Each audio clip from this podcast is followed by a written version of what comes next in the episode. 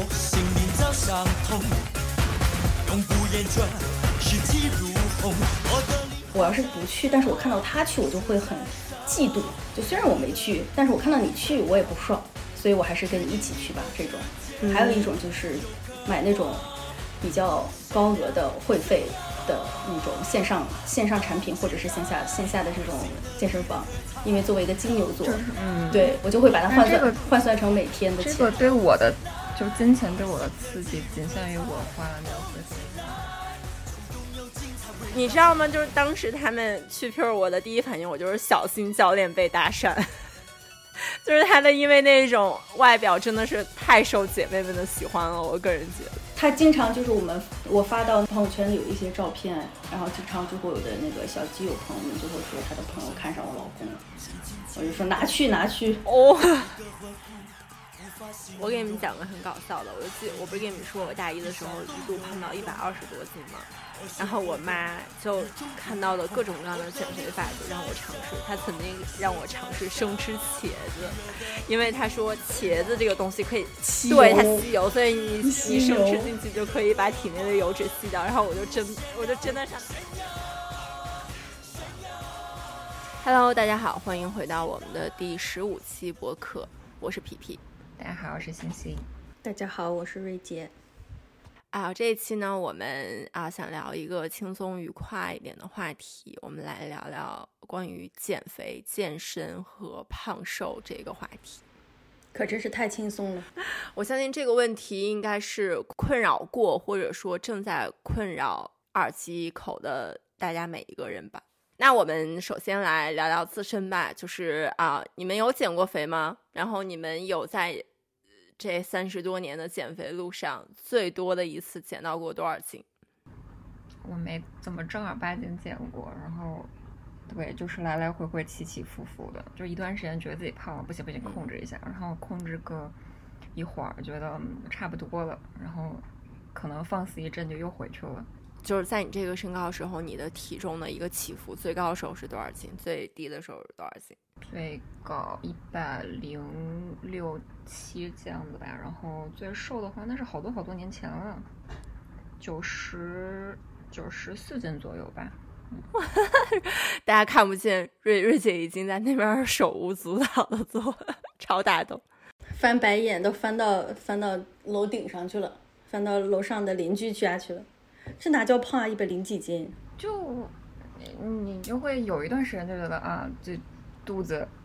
嗯，软了，然后就局局部局部地区有有阴雨，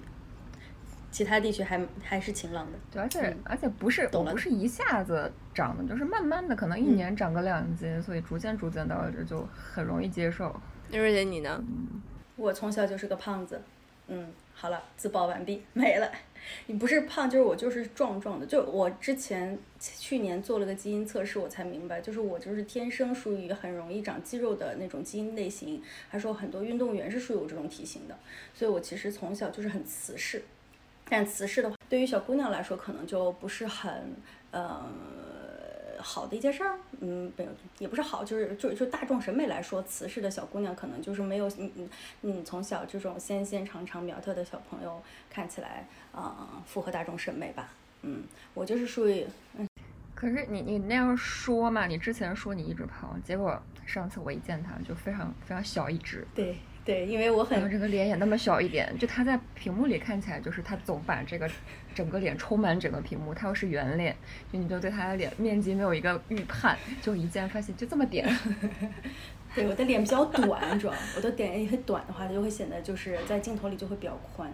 对，呃，对我其实看起来可能没那么胖，但是因为我四肢是呃比较有肌肉的，所以看起来就会壮壮的，不是那种纤细型。但是我我整个是背和腰一直都没什么肉的，就是我怎么长都是长四肢，所以就很不占便宜。就是脸和四肢就露出来的地方，就是很容易、嗯很容易，本来就是有肌肉，然后又很容易变得就比较粗。但是腰一直和背都是比较瘦高的，所以对，就是看这种容易长，就是比较容易长寿这种体型。对，好像是的，嗯，唯一我安慰自己的就是我可能活得比较久，嗯，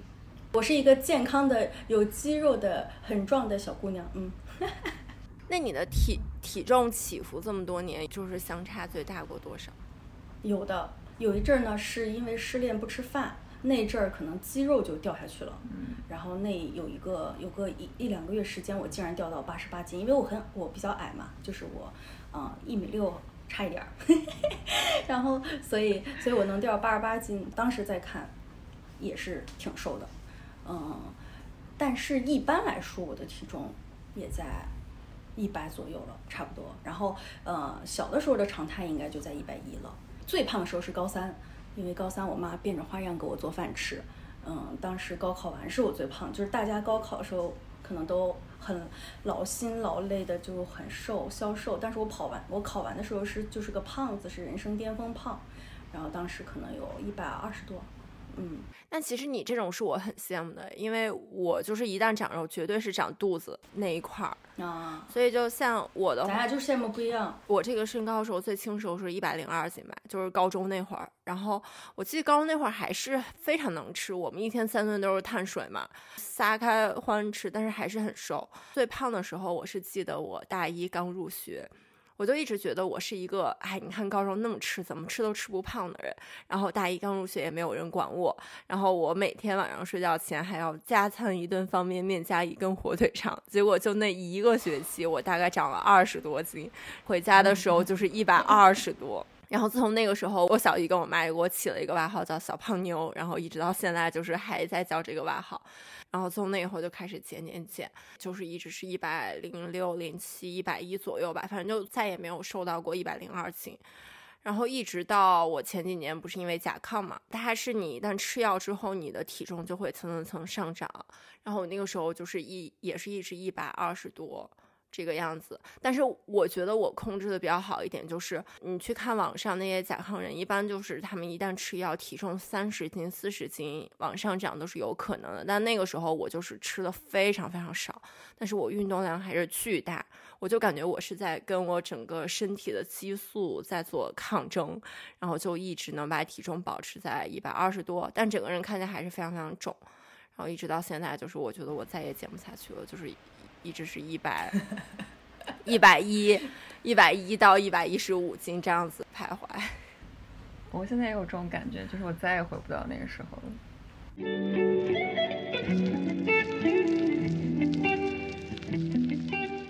你们觉得，比如说像现在我们想努力的让自己的体重控制在一定的范围，还有就是我们怎么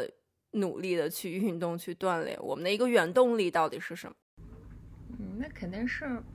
美吧，就是不丑吧，就是你自己看自己，经常就是你肚子凸出来一块，就是会不开心。就好像咱们还比较没有到担心健康的年纪，或者是自己自自己催眠自己还没有到担心健康的年纪。因为其实你按照指标来讲，你就算去做体检还是去做体测，你各种都很正常，甚至是偏瘦，按照他的那个标准。但是你不会觉得，就是比如说我今天运动了，我整个人的，或者说我这段时间会比较规律的运动，我整个人的精气神都会更好吗？不会，我一运动就非常累，一段时间运动就真的好累。我觉得我们三个里面，应该你是运动最少的吧？哦，我是真的就是运动让我就是劳心劳力，然后让我非常没有精神，我就是非需要很鼓舞自己才能把我的这个腿。挪出去，哎，那我很想听听瑞姐，因为瑞姐跟她老公真的是我们周围的一个运动劳模，尤其是她老公。对我也挺难迈出门的，但是我还挺想去动的，因为我要是不动，我就会浑身难受。我觉得这可能就是小的时候动的太少，因为我小时候就是既既有肌肉，但又不爱动，所以我小的时候就是从小就是一上体育课，我就是围着操场跟同学拉着手聊天的那种。可能到现在就会觉得出来混总是要还的。我现在就是不动的话就会很难受，但是我出门确实是也是挺难的。唯一唯二的两个方法吧，一就是因为我旁边有一个这样的健身狂魔，我要是不去，但是我看到他去，我就会很嫉妒。就虽然我没去，但是我看到你去，我也不爽，所以我还是跟你一起去吧。这种，还有一种就是买那种比较高额的会费的那种线上线上产品，或者是线下线下的这种健身房。因为作为一个金牛座，嗯，对我就会把它换算、这个、换算成每天的钱。这个对我的就金钱对我的刺激仅限于我花了那个会费的前一两个月，之后就没有痛感了。应该还是有钱，没有？你不是金牛座吧？金牛座就是每不是，就是你嗯刚花那一笔出去的时候，你就会觉得我要去了，把那个赚回来，然后后来就没感觉了。那他按月扣费的时候呢？我因为是一次性付的，哦，再见了。对，有可能金牛座就是你一定要算到最后把那一笔钱花完，那这一整个过程都在想我这笔钱一定要花的值。所以我我觉得以后是得按那种就按月订月的那种会比较，每个月都扣你一笔钱，然后提醒你一次。对的，我的线上和线下的都是属啊都是按月付，我就没有付那付过一次性的，这样的感觉就是自己会不停提醒自己有钱出去了，你要过去。像这回我们我和那个我老公回来之后，就去线下的健身房，然后也挺高高费用的吧，算是。然后每天就会换算成每天的钱。然后他要是那天他 by the way 也是一个金牛座，哦好所以就是好配。他每天要是不去的话，他就会说，就是今天又亏了多少钱。然后我们两个就是，对惜财如命的人就会去奔赴到健身房。我的话有可能就是你把它作为一个你每天固定时间的一个东西，就比如说我其实。早上起来，因为我也不需要就是跟别人工作啊什么的，我有可能一早上的时间全是用于就是比如说健身啊什么的，比如起来之后收拾好，跑个跑步机，或去趟健身房，或去做个瑜伽。所以说，如果这个早上我不去做这件事情，我在家里面也会觉得无所事事，就总感觉我好像缺了点什么。我基本上是在中午吃完饭之后，我才开始，我一整天就有可能我今天要拍个什么视频，我要剪视频什么的。就还有一种方法，就是说你像这种团课啊什么的，就是你一定要提前把它预定好，然后你才有动力催促你你去出门。你像我之前在上海待的时候，我不是去那个 Pure 做瑜伽嘛，就是我一定要把那个嗯时间预定好。对，我早上才会说啊，我已经预定好时间，如果我不去，我就会扣钱啊什么的，我就赶快挤挤冲过去。像最近是因为美国这面儿好像是小学生开学，所以就是每天早上特别堵。我比如说做瑜伽的话，是平常开车十七分钟，现在开车要得将近半个小时。然后每天就会觉得说，那我早上起来先看一下这个交通路段，我再当场去预定这个课，我再过去。结果我近两个星期我就没有去上过瑜伽，就这种事情你就会很犯了。对对，但我觉得还是还是你还是比较有是这样毅力，就是我我也会订对 Pure 的，但是我就会提前两个小时把它 我懂，因为你你知道我这个我我这个 Pure 会员是我当时去到上海之后，我本来就是想订嘛，但是我觉得我好像大概上不了一年。正好我有一个朋友的朋友，他是就是他就跟跟有些很多人一样，就是订了之后他就不想就去不了就不想去了，但是他就想把这个卡转出去。正好当时他是还剩小半年的这个会员，然后他又转给我了，我就会觉得说，那我已经就是花这么多钱一次性的从他嗯手里把这个会员费给买过来了，我就一定要就是把它用到极致嗯这个样子。但我觉得你早上能去健身也挺可以的。我我我感觉早起健身能我能回我一天，我都是下午或者晚上。早上我健完身，我就整个人被抽干。但是有很多人健啊完身之后神清气爽的，我就还挺羡慕的。我就是属这种，因为我最近发现，比如说我早上啊、去做瑜伽，做完瑜伽就十点半，你回到家也就是不到十一点。但是如果我今天早上不做瑜伽，我十一点之前我也不知道我在干什么。比如说做瑜伽前拉个十五分钟，我现在不做瑜伽拉个十二分钟，就是你你你就会浪浪费在这种不该浪费的事情上面。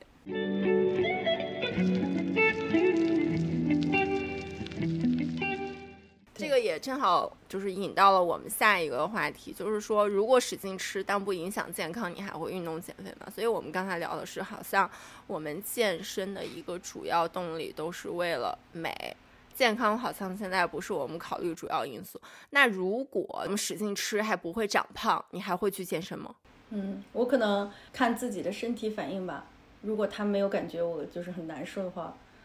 可能也不会。但是我觉得健身除了美就是瘦之外，就健完身之后，我觉得皮肤还有脸也会比较好一点。那如果我使劲吃，感觉脸垮了，可能也不太行，就也得去。美可能有别的方面。所以看来就是健身完的多巴胺带给我们的影响并不是那么的大。嗯，对，就是健健身的多巴胺肯定没有吃好吃的多。我觉得也 depends，有的时候大部分健身的情况下可能没有，但有的时候去健完身挺爽的时候，会觉得挺值得的。呃星星我感觉可能是就是完全就是没有办法超越美食。痛苦就是 suffer，就是去运动，真的只是为了就劳其筋骨，给自己找一点挑战。我总听见就是，比如说你说啊，运动对于你来说是一件比较有痛苦的事情，你会 push 自己去找到一些更有意义的运动吗？并不是单纯的类似于举铁啊、做瑜伽啊这种，就是很让自己痛苦其中的东西。就是我是属于从小体育都很差，然后就是属于，呃，很小的时候他们就会发现我的平衡性就不太不太像正常小孩，我就会比较容易摔倒，然后也接不住东西，也无法判断就是距离和方位什么的。小时候接球什么的，就从这边过来，我可能就从这儿抓过去，然后把自己绊一跤什么的。然后上体育课也是嘛，表现就很差，所以就是就一直不太有兴趣。我感觉我们好像都是属于小时候上体育课，就是反正对于我来说，我不是一个从小就喜欢运动的人，只不过好像近几年我渐渐找到了不同运动对于我的乐趣和带给我的一些改变，所以我好像慢慢的会比较喜欢去做这些东西了。对我也是，我感觉是因为不得不从不得不运动，因为想要变瘦变漂亮，到从运动中找到了一些乐趣，到它变成一种爱好。就是运动填充了很多时间，也带来了很多不一样的收获。比如说，就是对于自己的意志力啊，还有可以看到自己努力可以带来的一些改变的这种正向的影响。那你现在做的这些运动中，你最乐在其中的是哪一种？我就很喜欢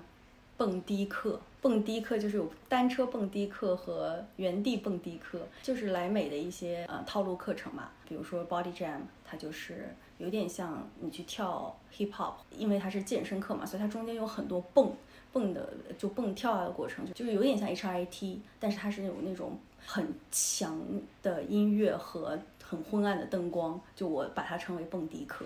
就蹦完我就觉得很爽，然后蹦的时候就就会感觉很亢奋，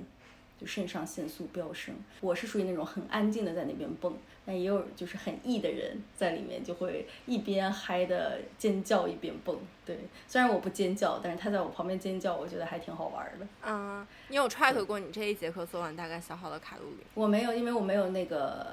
手表嘛，但是我朋友有，所以我每次都会看他的，大概区间是四百到八百。哦，那么高，这么有效。对，因为我觉得这种课对我来说，嗯，就是 HIT，HIT 就是让你的心率到一定的 interval 之后，它会就是间歇性的嘛，中间它会会就是，嗯，它蹦到一段时间之后，它就会有一些简单的拉伸，让你的心率先降下来，然后又开始一轮。我觉得它就是挺能呃燃烧脂肪的，或者燃烧能量的。它就是个 H H I T，但是它是有趣的 H I T，因为很多 H I T 就是 burpee 跳，嗯还有很就是那种是很痛嗯很痛苦，呃高抬腿啊什么的。很重重复性。对，对，它其实是中间有一些这样的动作的，但是你不觉得，因为你觉得你在蹦迪。嗯，前十五分钟确实挺难受的，因为你的心率在爬坡的过程中，爬到一百二、一百三的时候是非常累的，你整个人就是觉得啊，我马上就要死掉了，死掉了，死掉了。但一旦上到那个区间之后，然后你就可能到肾上腺素也到了也也也飙上去了嘛，你就会变得非常轻松。一般下来就是头和身上都会湿掉的，嗯，但是就很爽。啊后面四十五分钟很快，前十五分每次的前十五分钟我都觉得挺难熬的。我我发现这个跟跑步一样，就是跑步的话，感觉你比如说要跑个六七公里，大概前三公里是很痛苦的那个阶段。来自一个 I I 人的嗨客，没就是对，还挺意外的。其实我对自己也觉得挺意外的。你刚才讲这些时候，让我想到咱俩去看那个 Black Pink 演唱会，我那会儿已经是困到我不行，我就想坐在椅子上听。我刚坐下，瑞姐一把把我拉起来，起来蹦，对，然后就跟着他们一个在演唱会展现出异人格的 I 人，就是这个意思。因为我看你其实前前几年有跑步跑的还挺多的，嗯，在德国，啊，对，德国是因为无聊，而且就是就法兰的时候，后来住在河边嘛，嗯，然后河边就很适合跑步。那你那个时候把跑步只只然后只当做一个日常的 routine，还是说想每天跑很长距离？我好像每次也就跑个三四公里，正好就是我出门，然后绕着河那一条跑到另外一个桥，然后跑回来，我顺便吃个早饭，这样就嗯很短，我不会跑六七公里。我记得当时我在上海的时候，六月份之后刚解封嘛，然后你健身房也去不了，我也没有卡什么的。记得我每天晚上戴一个 N95 贼厚的口罩，然后我就从我租的房子跑到那个徐汇的滨江，然后大概是五公里，就是跑到滨江大概是三公里，然后我再顺着滨江再跑到西岸那个地方，再折回来，等于是跑个六公里，再回来六公里，每天十二公里这样子。回来的时候就是快走那样走过来，而且当时还不怎么不怎么吃晚饭，就六月份到七月份那整一个月就瘦的超级超级快，就感觉把疫情被困在家里那两个月吃的东西全给收回去了。但你每天出门的这个动力是什么？就是当时我不想让自己吃晚饭，因为你在家，我觉得就是对于我来说，我每一天五点到八点那个时间段是最难熬的，因为那个天色就慢慢的有点降下来，而且是属于我觉得我该吃点东西了，但是我又感觉中午一两点吃过的还特别饱，看着每天逐渐圆润的肚子，我也会很焦虑，我就说我我一定要把它减下去，然后我就换个裤子，然后我就直接出去。当时等于就是很多。比如说刘志涵还在美国，我也没有办法跟他联系啊什么的，你就感觉那段时间就是比较很无聊、很黑暗的一段时间。我就想说，那我就把我自己放到外面，然后去跑，就算今天跑不动，走过去看看那个滨江什么的也是挺好的。厉害厉害。然后我记得刘志涵回到上海之后，我们俩每天不是吃喝玩乐嘛，就。感觉还挺放肆的，然后想说，要不然还是要就是健身什么，当时就有报了那个超级星星的课，看了一圈，好像他们的那个战绳课是最厉害的，然后我就给咱俩报了个战绳课。我其实还好，自我感觉我的体能还算不错。然后当时刚上第一节课，刘志航上了前十五分钟，他又吐了，然后他就整个人。整个人脸色苍白，然后他说我坚持不下去了，然后他要出门。出门之后那节课好像四十五分钟，等到我们做完之后，他就一个人就像中暑一样瘫在那个大门的外面在那儿坐着。你录了他那个，说这位同学刚上完战神课，还没上完，但是他吐了。对，对他就是在那儿已经不行了，然后我就看着他真的是既可怜又可笑，我说哎天哪，真的是。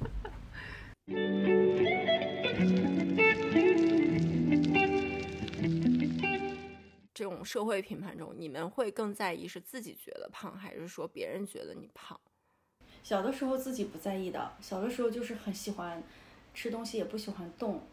知道自己胖，但是好像大家都会觉得你胖，然后我好像就是有点破罐子破摔了吧，就是我潜意识中可能还是会觉得自己胖的。就不管现在大家怎么说啊，我都会觉得别人觉得我自己是胖，自己也会觉得自己不是纤细的那种，因为我可能审美就有一点病态。就我我也跟那个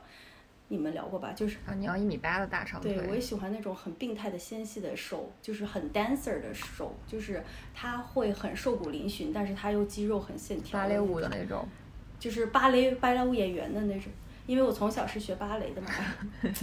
太惭愧了，我一个胖子学芭，然后当时就小时候就是也很喜欢跳舞，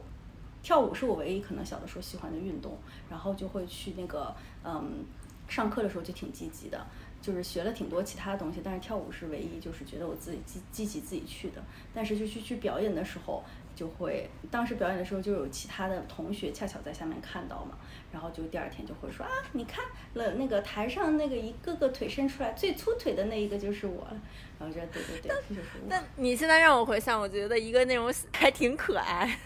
胖天鹅，就是我妈同事都会叫我胖天鹅，到现在也会叫我胖天鹅，但是就我觉得对于我自己可能，嗯，小姑娘心中不想当那个胖天鹅吧，可能。因为我学过多久啊？挺久的吧，五五六年。你现在基本功还在吗？有一些，但就劈叉可以劈下去，然后脚背还是这样拱的，但是肯定不会像唐老师那种，人家是专业舞蹈演员，我就是业余爱好者。嗯。但是我们从来没有看见过唐老师跳舞。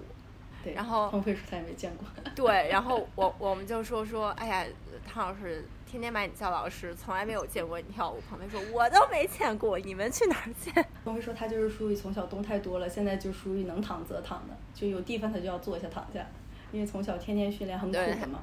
他就是属于我们出门，比如说步行个一公里，他步行到两百米的时候，他就会说：“怎么还不到？他走不动了，他不走了。”就属于那一种。但是你看他的身材，他整个人的精气神，你又觉得他不应该是这个样子，对他应该是一个比所有人都有活力的感觉。对的，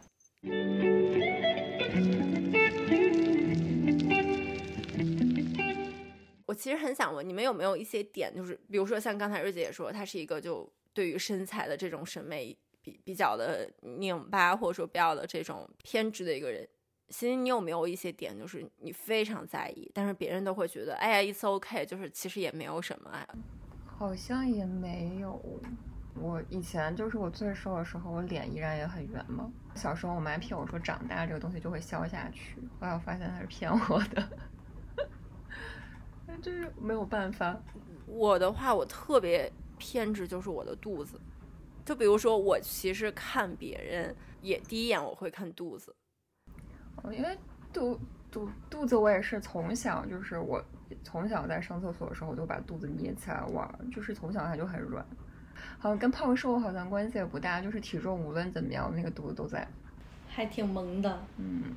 我是之前就比如说上高中那会儿的时候，我肚子非常平，就一点肉都没有。我记得当时我们有朋友还说，就说你看裴金一，就是我坐在这个肚子上一圈肉，你怎么什么都没有？然后我还觉得挺自，就是很自豪。但自从我胖过一百二十斤之后，一直到现在，我的肚子就是一直回不去。所以就肚子也是一个我非常能检验自己胖瘦的一个东西。如果这段时间我觉得，哎，我肚子还挺平坦什么的，我就会觉得 OK，我还挺开心的。但是如果我肚子稍微一大，我就会很焦虑。所以我看别人也是，比如说别人穿一些比较紧身的衣服啊，或者穿泳衣，我第一眼就会看别人的肚子。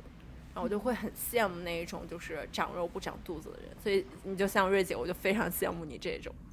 你不会羡慕的。对，但肚子很好遮呀，就是正正常的一点的衣服，其实你不是很夸张的就能遮住，可是四肢不好遮哎，你露就露出来了。对，所以这就是一点，就是比如说别人，我总觉得，比如说啊，我最近要要减肥，我要少吃，别人就会觉得说，哎，你也不胖啊，或你也怎么怎么样，但是只有我自己知道，或我自己拧拧巴的点就在这个地方，就我知道我胖在哪儿。比如现在我做瑜伽，我只有早上去做，我下午晚上我都不太喜欢做，原因就是比如我早上我喝完水上厕所，我肚子是平坦的，然后我穿瑜伽裤我就可以去做瑜伽，但是有可能到下午晚上我肚子就会很胀，然后我自己穿瑜伽裤时候，我自己就会很焦虑，或者说我就特别难受。然后有时候比如做瑜伽，你看见穿那种长长的背心就会遮掉。的话，就我自己知道我肚子那块儿是哦鼓着的，就是你再遮的话，我也会觉得它是鼓着的，我就会很难受。你真真的很在意这一点哎，就它真的会干扰到你，如果你这样说的话，对吧？哦所以这我觉得这哎也就是导致了为什么我就是有拉屎 PTSD 的这个嗯感觉，就是因为我我上完厕所之后，我肚子就会变变小变平，所以我就会非常想让我一天就是上很多次厕所。哦，哎，那那可能怀孕可能会治好你，因为你就会觉得没关系，那是个 baby，对吧？它不是一团一一团大。对我现在就在想我，大便大便是真的真的，我觉得我每次肚子胀的时候，就是里面有很多的大便。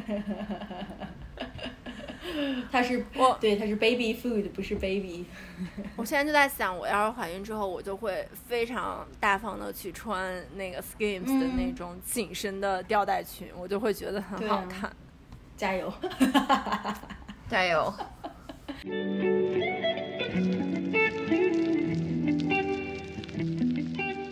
说实话，我们对自己的身材的标准要求还是挺高的。那我们对异性的身材标准有没有很高的要求呢？或者说，我们的伴侣是怎么样的一个人？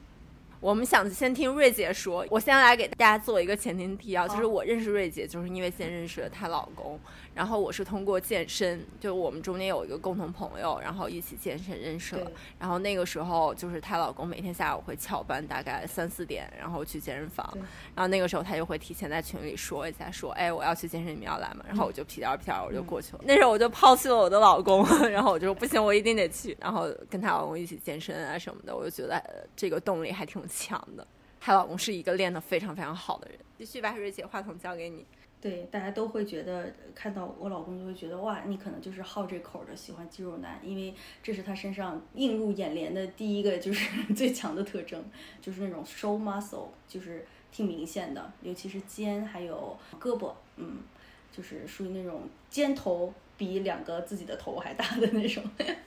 但是就是我其实并不是很喜欢很肌肉的嗯，不管是男生还是女生，就我的审美还是挺统一的。就我对于男生女生我都喜欢麻杆型，就是属于那种嗯瘦到可以让我看到骨头，就我很喜欢看骨节。是不是很变态？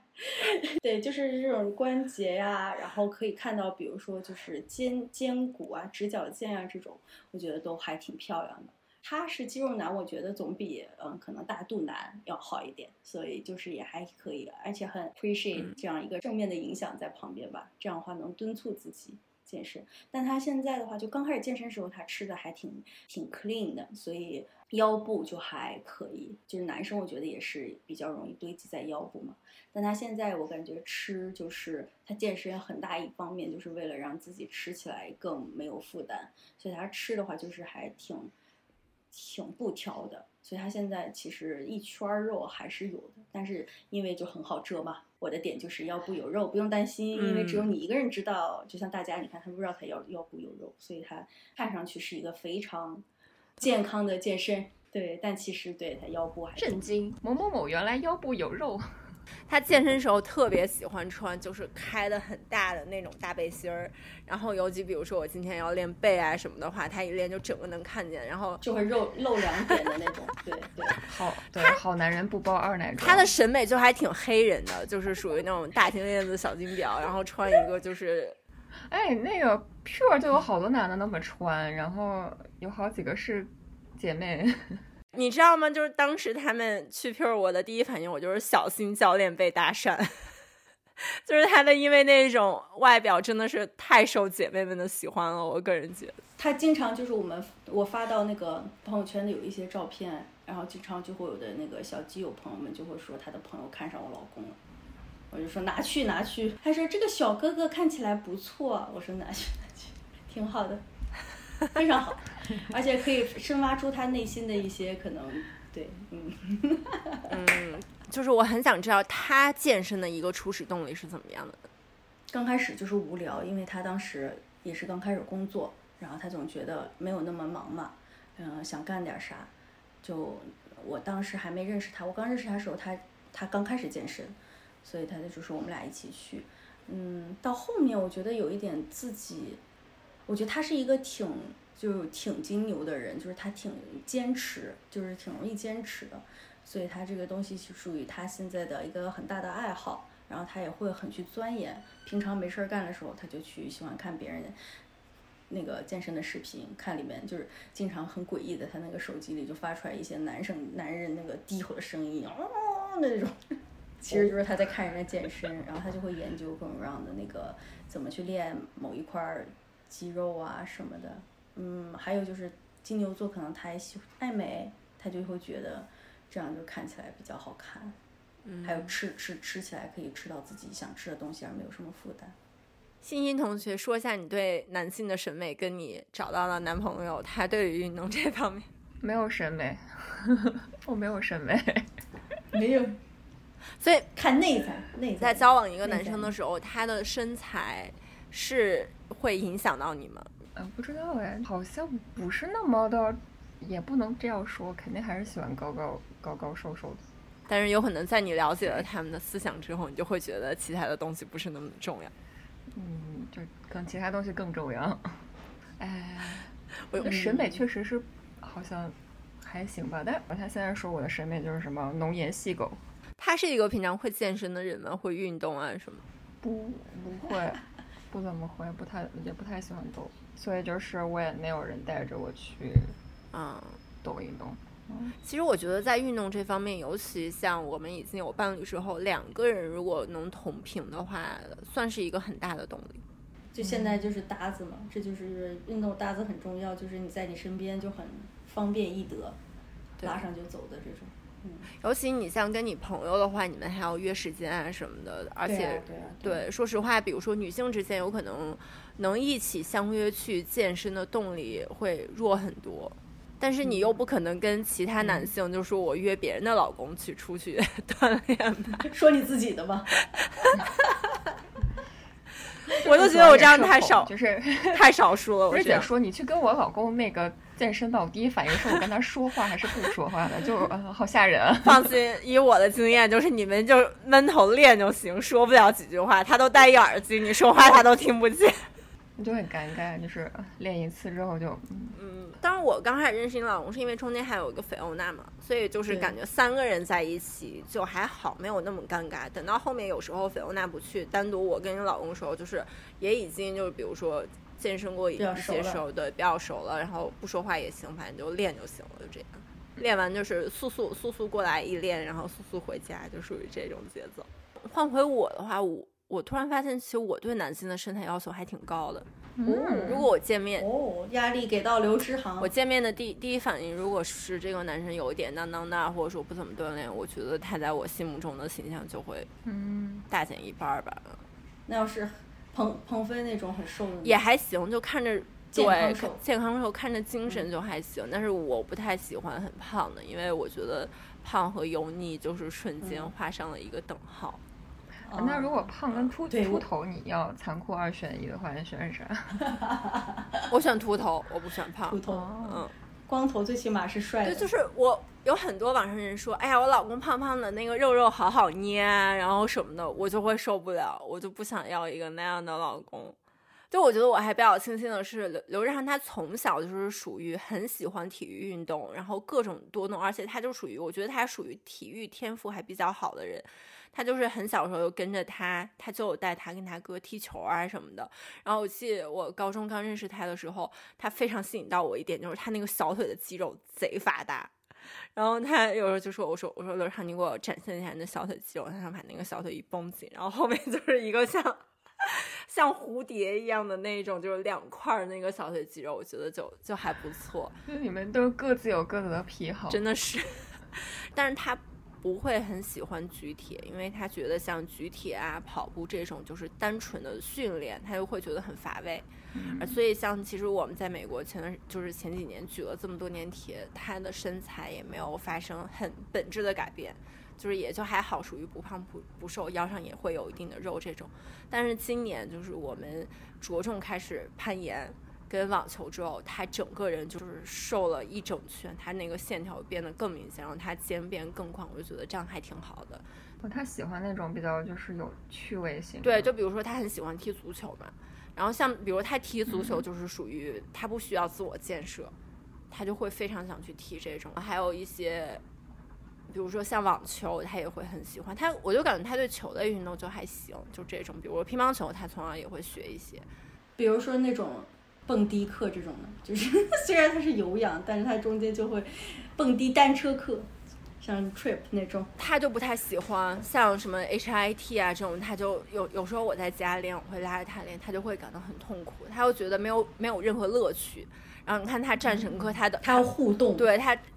战神科他都能吐，有竞技性对竞技性。其实你像对于足球来说，很多时候跟 HIT 很像，就是他会急停、急跑，然后对你这个性性率要求还挺高的。但是他有可能就不太喜欢真正的 HIT，但是足球他就会很热爱的这种。然后尤其像你看，我觉得我们俩比较同频的一点就是现在一起在攀岩啊，在网球，然后干什么都可以。就是一起去，所以就觉得还挺好的，就不需要做太多的心理建设，你会把它当做一个你今天日常的一个 routine，然后就去完成它就可以了，这个样子。我们能一起干的也就只有饭后遛弯，特别老年人。但饭后遛弯其实好像还挺挺挺有效的，就是快一点走的话。我记得当时我妈刚开始减肥，就是靠饭后遛弯减掉了很多。对，我爸也是。饭后遛弯其实还挺那个的，只是我觉得很多生活环境不允许饭后遛弯，所以我现在回回国之后，我还挺喜欢就是出去走走的，因为我喜欢那种都是人，然后你在旁边走来走去的那种感觉。就算有安全地方，但黑灯瞎火的我也不喜欢走，喜欢 city walk。我觉得像比如说我们天水兰州，它城市的这个构造都很像嘛，两山加一河嘛，所以它那个河滨就会修得很好，滨河路。然后你沿着那个河走，对，走走两步遇见一个熟人，走两步遇见一个熟人。天水真的是，只要在河边走，永远都是熟人。对，是，不是你现在的邻居，就是你的老邻居，就是小时候抱过你的阿姨。常在河边走，怎能不遇熟人？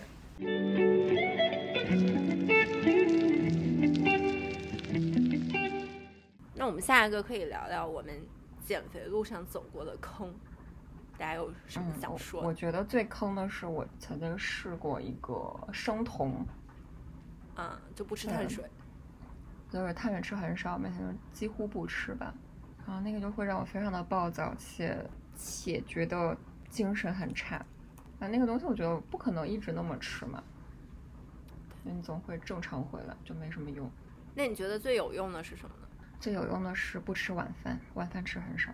对，就晚上一定要少吃。嗯，带着饥饿感入睡。对，就是不可能吃夜宵，然后晚饭吃很少就会瘦。你当生酮的时候，你有过暴食倾向吗？倒也没有暴食倾向，就是我我还是很很严格的按照他那个生酮，嗯，上头两周确实很有效果，体重就是掉很快，但是就是非常的暴躁，有暴走倾向，没有暴食倾向。非常暴躁。然后那个我老板都说求求你了，你吃点面吧。你老板都板都是，可还行，可太厉害了。因为我就是本科学的是营养学嘛，所以很多基础知识是比较具备的。但是呢，不乏自己有一些好奇心，去 follow 一些网上的 减肥食谱，最后发现都 TMD 的扯淡。对，嗯，好像试过的一些都挺坑的吧，没有试过很有效的。就我现在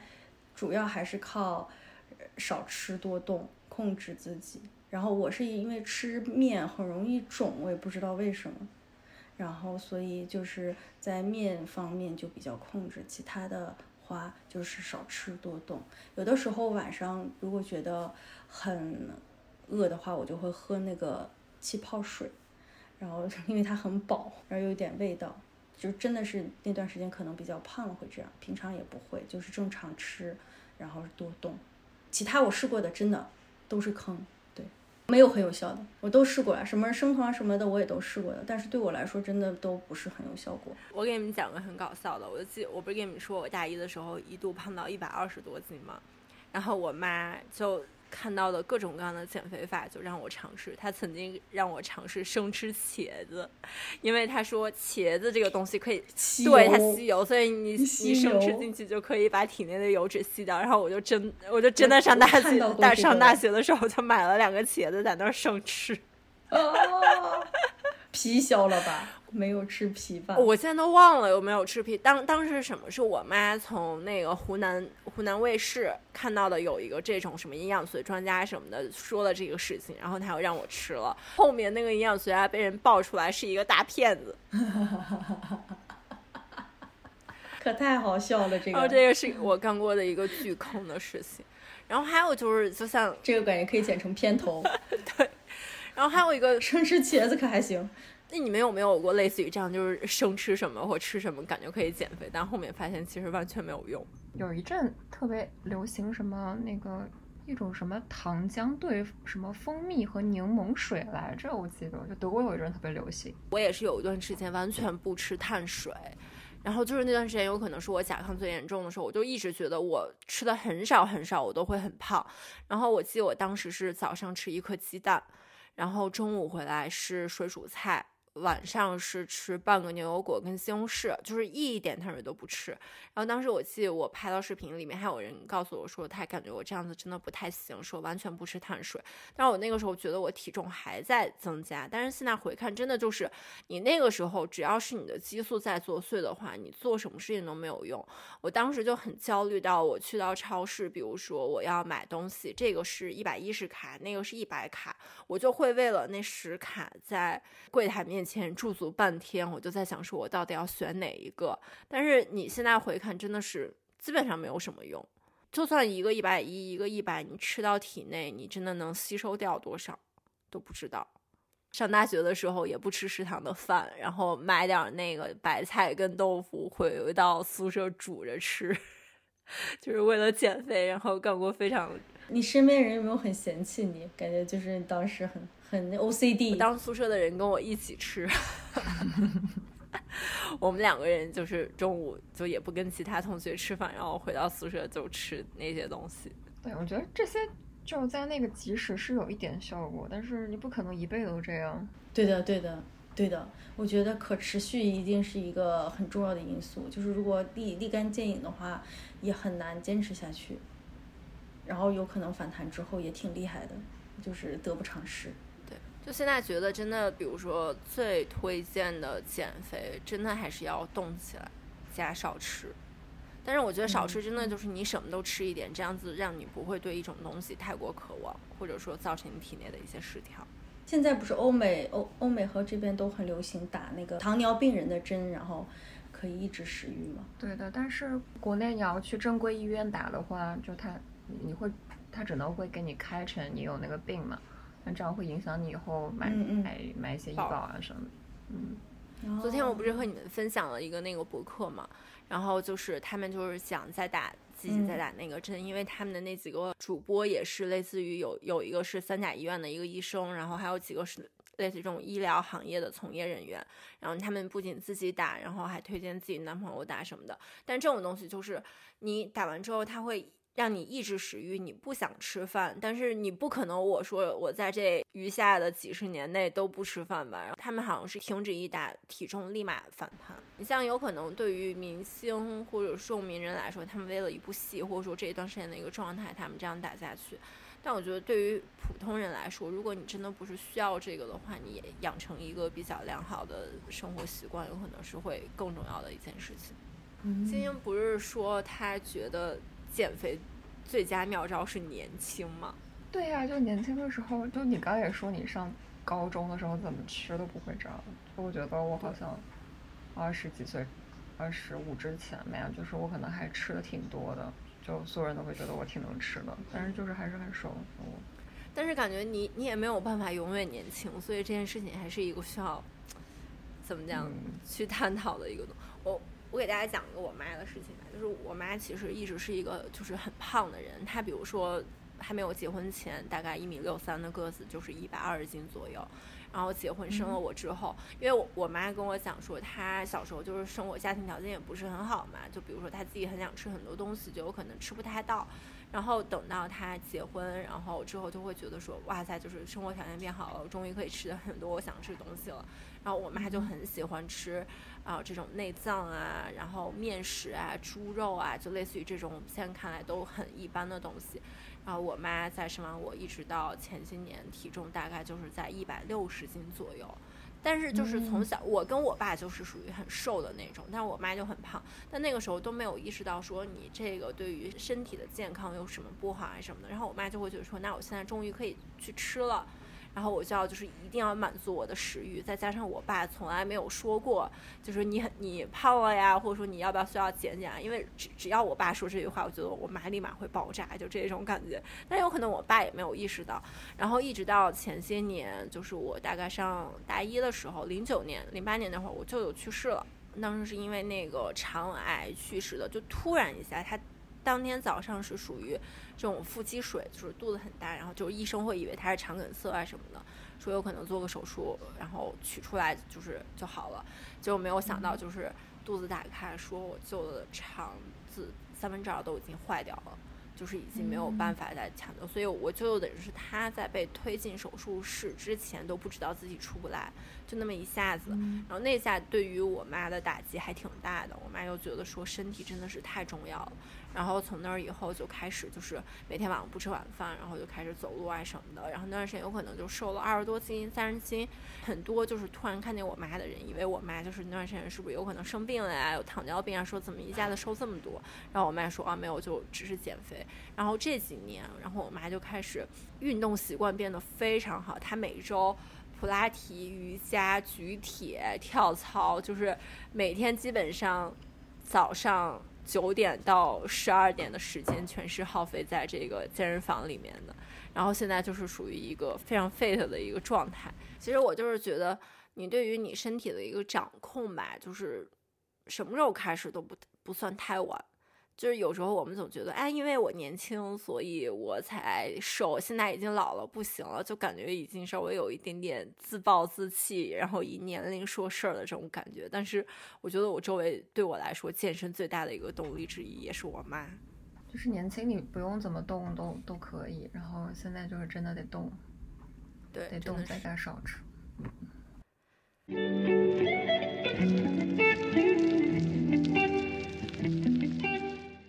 我们最后其实可以聊天，因为马上就要十一了嘛，大家肯定会出去去玩啊什么的。你们到了过年或出门在外，你们的一个饮食会和在家不一样吗？你们是会那种放开吃，回去再减的人，还是说也会控制控制，不要让自己太过放肆？然后这题就是裴老板自己给自己那个什么的，是吧？根据自己的这个 一些一些日常的日常的困困惑，然后问出来的问题，到底出去是不是就应该就应该放开吃，还是那个什么？出门肯定是饮食习惯会有改变，就尤其去一个没去过的地方，你肯定会找一些比较有特色的东西去。但你会放肆的去吃吗？非常放肆也不太能吧，你顶多一天吃三顿还能怎样啊？对我感觉现在是想放肆放不起来了。那种特种特特种兵的，就是一二十四小时吃四十顿那种，咱也干不了。你们会焦虑？像我之前就会焦虑，就比如说我这段时间在家成果已经很好了，出去一下，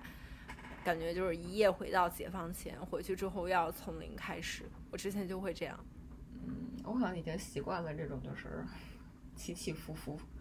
起起伏伏伏伏伏伏伏再起。伏伏伏伏伏！我感觉因为自己一直觉得自己很胖，所以嗯，在家和在外面的焦虑带给我是一样的，所以就出门这件事情对于我嗯不会产生更多的焦虑。比如说我在家吃吃多了，我也会很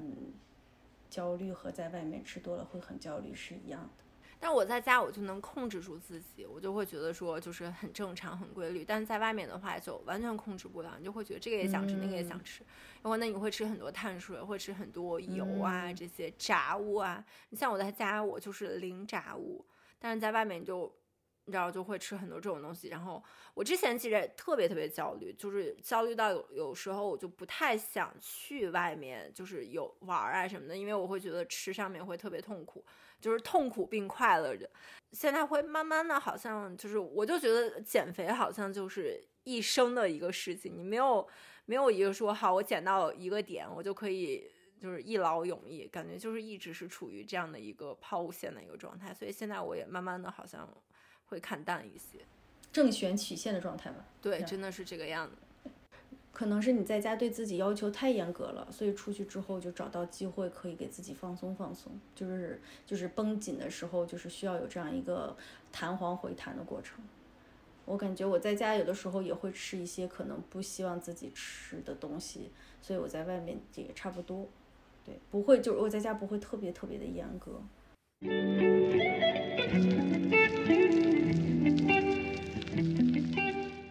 最后一个话题，都市女青年久坐办公室如何可以瘦？我我发现上班真的是一个你没有办法避免的事情，就是你一直要久坐，而且有时候你真的上完一天班之后，你就会很累，累到就是不想去健身房。有可能在美国，我觉得大家的工作压力稍微可以小一点，但是在国内的话，你真的你早上起来第一件事情就是去公司，你下班之后已经